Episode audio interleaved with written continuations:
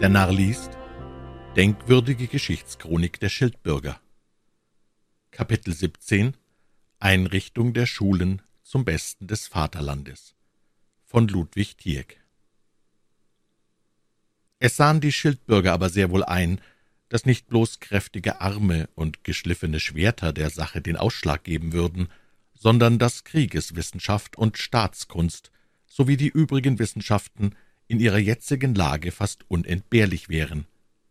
Sie nahmen daher in der Eil eine Reform der Schulen vor, um schnell noch große Männer zu erziehen, die dem Vaterlande und der Menschheit Nutzen brächten.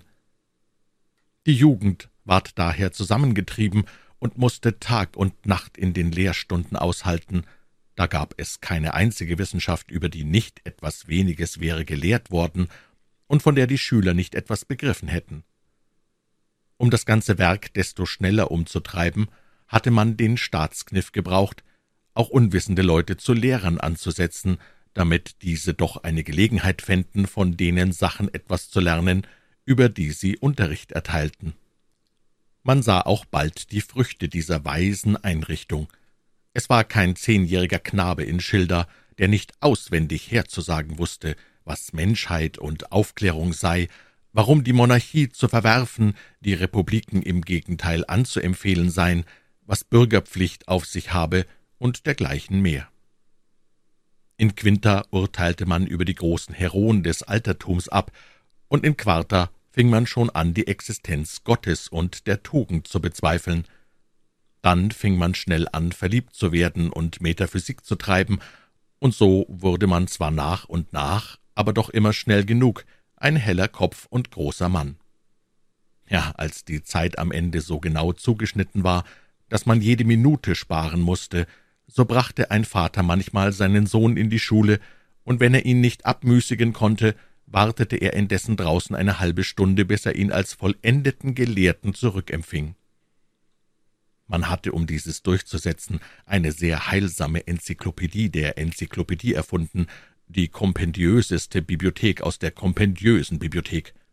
Wenn man einen jungen Menschen in die Lehre bekam, so brachte man ihm zuallererst eine große Verachtung gegen viele Wissenschaften bei, dann ein festes Zutrauen zu sich selber und den Glauben, dass die übrigen Menschen nur Dummköpfe gegen ihn wären.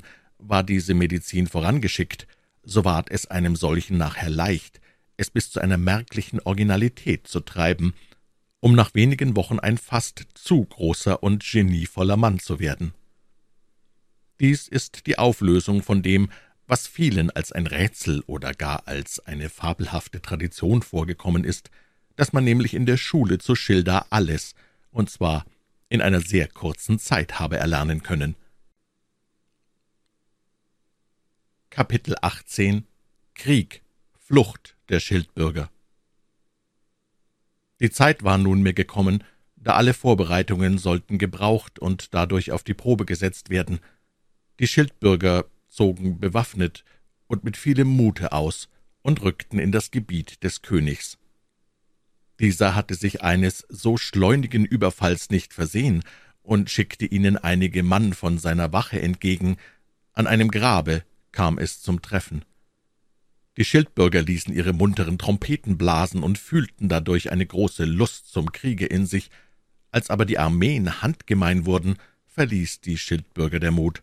Sie flohen alle schnell zurück, ohne dass sie das Zeichen zum Zurückzuge abgewartet hätten. Kapitel 19 Beratschlagung und Entschluss Als sie nun wieder in ihrer Stadt waren und sahen, dass sie vom Feinde nicht verfolgt wurden, kamen sie alle zusammen, um zu beratschlagen, was nunmehr zu tun sei. Meine Freunde, fing ein bejahrter Einwohner an, ich sehe jetzt ein, dass wir bei weitem größere Staatsmänner als Soldaten sind. Wenn wir daher unseren großen, schönen, zum Wohl der ganzen Menschheit abzweckenden Entschluss durchsetzen wollen, so müssen wir einen anderen Weg einschlagen. Hier sind wir nun nicht mehr sicher. Auch scheint es mir nach diesem ersten Versuche nicht ratsam, die Welt durch die Gewalt unserer Waffen zu bekehren, aber es ist gut, dass uns noch mehrere Wege offen bleiben. Wir waren schon ehemals weit umher zerstreut und verbreitet, indem uns Fürsten und Herren als nützliche Staatsmänner zu sich riefen ohne dass irgendjemand uns rufte, wollen wir uns jetzt ebenso in der Welt ausstreuen, und wo einer von uns hinfällt, da wird er bald wuchern und Früchte tragen und ringsum seine Weisheit und Tugend verbreiten. So können wir nützen, ohne jene gewaltsame Mittel zu ergreifen, und so kann sich füglich die Welt am Ende nach uns bequemen, so dass dann unsere Verfassung und unsere Lehren sowie unsere Geschichte die Verfassung, Lehre und Geschichte der Menschheit wird. Mann fiel ihm bei. Die Schildbürger nahmen Abschied voneinander, und jeder suchte sich eine Stadt oder Gegend aus, in die er wanderte, um dort zu wirken. Schilda ist seitdem verfallen, und auch keine Ruinen sagen uns mehr, wo es gestanden hat. So vergänglich ist die menschliche Größe, und alles erreicht sein Ende, so geht es auch dir, geliebter Leser, wie mir mit dieser Geschichte, und darum wende ich mich schnell zum letzten oder zwanzigsten Kapitel. Kapitel 20 Beschluss und Nutzanwendung. Seit jener Zeit ist die Nachkommenschaft der Schildbürger in der ganzen bewohnten Welt ausgebreitet. Man weiß kein Amt, in das sie sich nicht eingeschlichen hätten, keine Einrichtung, an der nicht einer von ihnen teilgenommen hätte. In Akademien, auf Universitäten, in den Kollegien, auf den Richterstühlen treiben sie ihr Wesen und suchen die übrige Welt nach sich zu bequemen. Sie verschmähen keinen Stand, sondern suchen sich in jedem häuslich niederzulassen.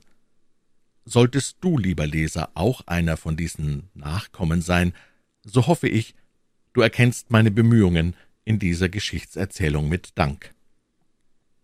Ich will nur noch aus dem Ganzen eine kleine Nutzanwendung ziehen und dann den Lesern gute Nacht sagen, dass man sich nämlich vor der Torheit ebenso gut wie vor den Eroberern hüten müsse, man erlaubt ihnen nur einen Durchzug, und sie nehmen gleich das ganze Land auf immer in Besitz. Man kann fast nicht denken, ich will heute einmal ein Narr sein, ohne es auch morgen und übermorgen, ja die ganze Woche hindurch zu bleiben. Ahme daher, lieber Leser, die Vorsichtigkeit der Stadt Hamburg nach, die nach Sonnenuntergang ihre Tore verschlossen hält und kaum noch fremde Briefe annimmt, weil sie Verräter sein könnten. Hüte dich ebenso vor jedem fremden, törichten Gedanken, lass ihn in der Ferne stehen und nicht in deine Mauern kommen. Wenn nicht an deinem Himmel die Sonne der gesunden Vernunft steht, leide es nicht, wenn die Leidenschaften und Launen heimlich oder mit Gewalt die Tore aufmachen wollen. Ein Nachkomme der Schildbürger wird über meine Furcht vor der Narrheit lächeln, weil sie das Lieblichste ist, was er kennt, die Würze und das Salz des Lebens. Mag er es tun, ich habe wenigstens nach meiner Überzeugung gehandelt und jeglichen gewarnt.